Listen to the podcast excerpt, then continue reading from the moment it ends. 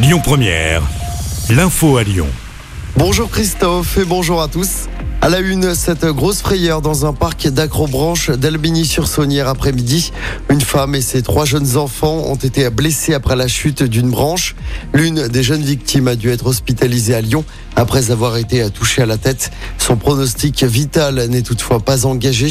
Le parc restera fermé jusqu'à nouvel ordre. Des analyses de l'arbre doivent être effectuées. Une enquête de gendarmerie est en cours.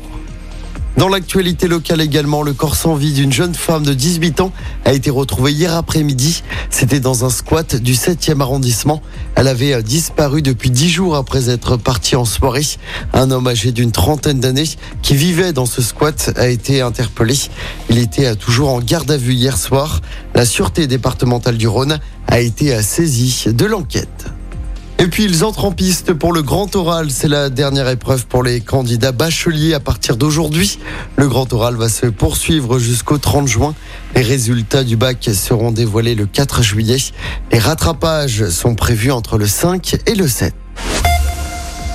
Cet été, on danse à Tassin du 30 juin au 11 août. C'est la quatrième édition des Estivales. Spectacle, atelier, concert, une programmation riche avec un art particulièrement mis à l'honneur cette année.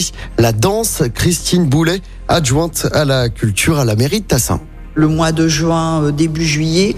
On est vraiment très ancré euh, dans euh, la thématique de la danse avec notre très très beau projet qui s'appelle Dancing TLDL. Très très belle exposition de photos mettant en valeur une danseuse dans des situations différentes sur chacune des photos, dans des lieux emblématiques de la ville. Et ensuite, une saison culturelle qui démarre en octobre jusqu'au mois de mai 2024 et qui, elle, permet euh, à tout, à tout spectateur, selon ses aspirations, de trouver un spectacle qui lui donnera envie de passer une très belle soirée à l'Atrium.